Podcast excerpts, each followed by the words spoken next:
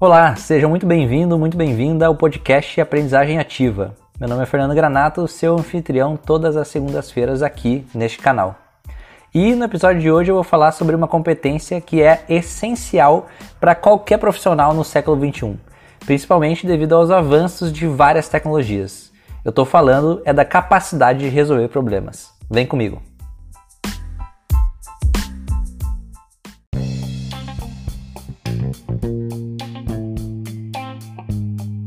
Você lembra do relatório The Future of Jobs do Fórum Econômico Mundial, que eu citei no primeiro episódio, que é uma ampla pesquisa global onde, dentre outras coisas, são analisadas quais são as competências mais relevantes nos profissionais atualmente?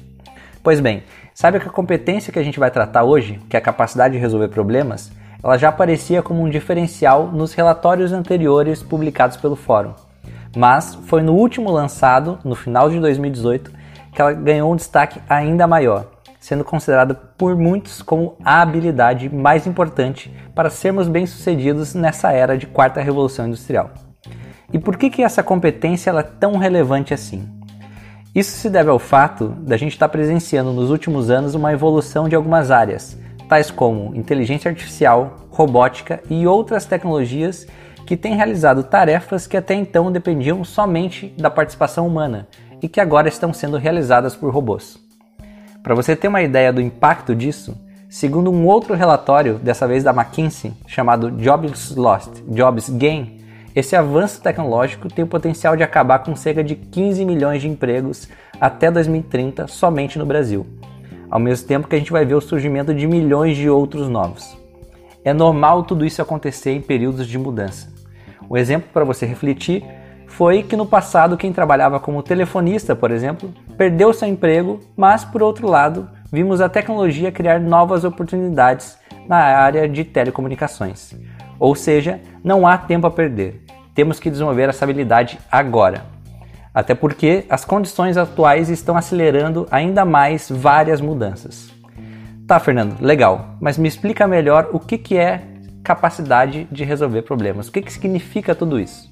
Capacidade de resolver problemas é muito mais do que uma competência isolada. Trata-se de um grande pacote de experiências, processos e ações que fazem com que um profissional tenha capacidade de resolver problemas mal definidos e que não podem ser resolvidos de uma forma trivial, ou seja, da mesma forma como era feito antes. Com certeza, dentro da sua empresa ou negócio, você já se deparou com problemas novos e que precisou de uma nova forma de pensar para resolvê-los. Eu tenho certeza também que existe um membro dentro da sua equipe que é conhecido por conseguir manter a calma em momentos complicados, propor soluções criativas e solucionar problemas que aparecem.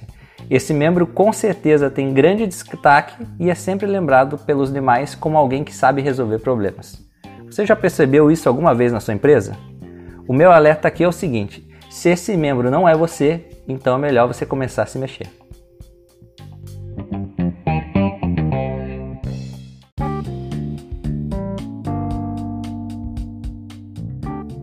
Ok, Fernando, mas como é que eu começo a desenvolver essa competência? Para te ajudar, eu separei 5 dicas para você melhorar sua capacidade de resolver problemas. Anota aí. A primeira delas, e que tem relação inclusive com o primeiro episódio desse podcast, é seja um eterno aprendiz. Talvez você já tenha escutado por aí um termo chamado lifelong learning, ou seja, a capacidade de aprender ao longo da vida. Pois bem, se você quer se tornar uma pessoa com uma alta capacidade de resolver problemas, é imprescindível você desenvolver o hábito de estudar constantemente. Você pode até achar que sabe de tudo e que tem muito mais experiência que os demais, mas se você não se atualizar, com certeza vai ficar difícil de pensar em novas soluções. Por isso, nunca deixe de estudar e conte também comigo e com esse podcast para te ajudar a desenvolver novas habilidades. A segunda dica para você desenvolver sua capacidade de resolver problemas é saber manter a calma. Muitas pessoas, quando se deparam com problemas, entram em desespero. Isso, além de não ajudar em nada, demonstra que você não tem inteligência emocional suficiente para lidar com algumas situações. Então, segure a ansiedade e procure se manter calmo quando um problema novo aparecer. Muitas vezes, os desafios parecem muito maiores do que realmente são.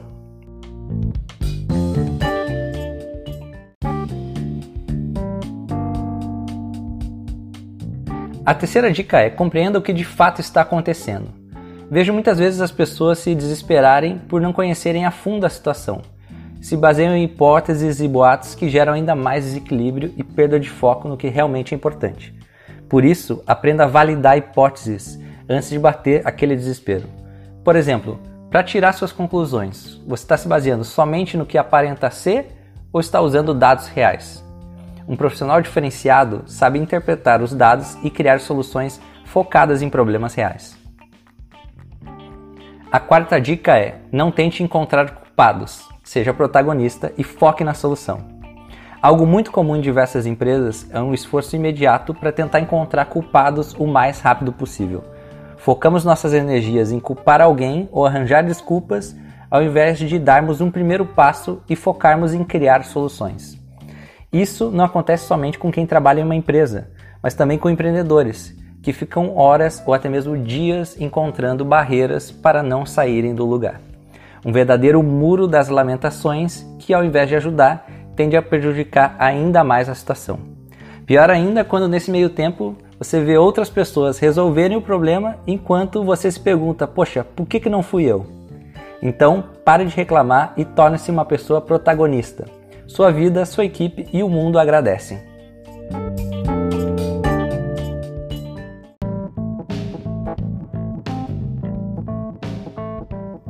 Por fim, a última dica é ação. De nada adianta você ser uma pessoa criativa, calma, que sabe o que está acontecendo e qual seria a melhor solução se você não agir.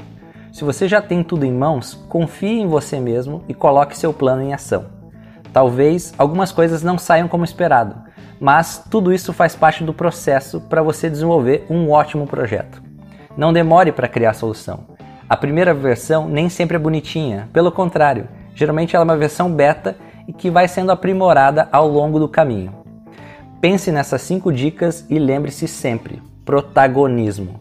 Dessa forma, com certeza você será lembrado por outras pessoas como alguém que sabe resolver problemas.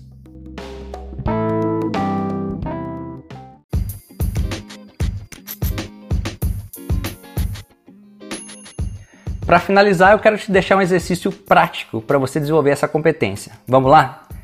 A primeira coisa que eu quero que você faça é pensar em um problema ou um projeto novo que há tempos você vem querendo resolver, mas nunca conseguiu ou sempre ficou com receio de dar um primeiro passo? Dá uma pensada aí.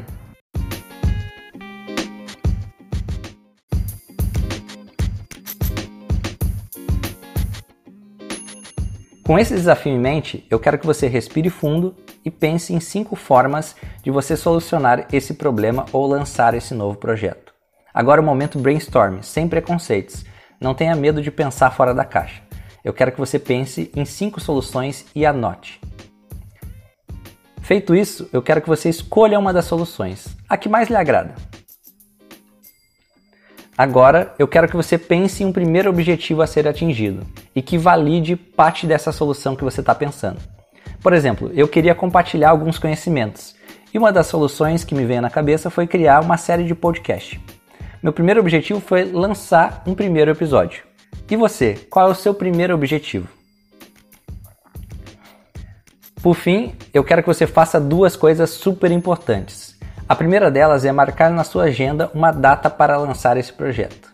Abra sua agenda e marque agora. A segunda é divulgue para algumas pessoas que você irá apresentar um projeto novo na data marcada.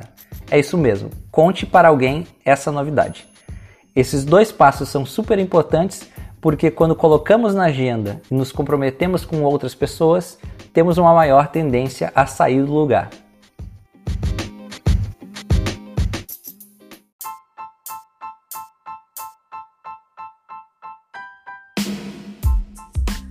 Beleza? Combinado? Então desejo a você uma semana fantástica de muito protagonismo e prosperidade. E se você gostou do conteúdo desse podcast, não esqueça de segui-lo e compartilhar com outras pessoas. Nos próximos episódios, eu vou seguir falando sobre outras competências relevantes e como você pode desenvolvê-las. Muito obrigado pela audiência e até a próxima!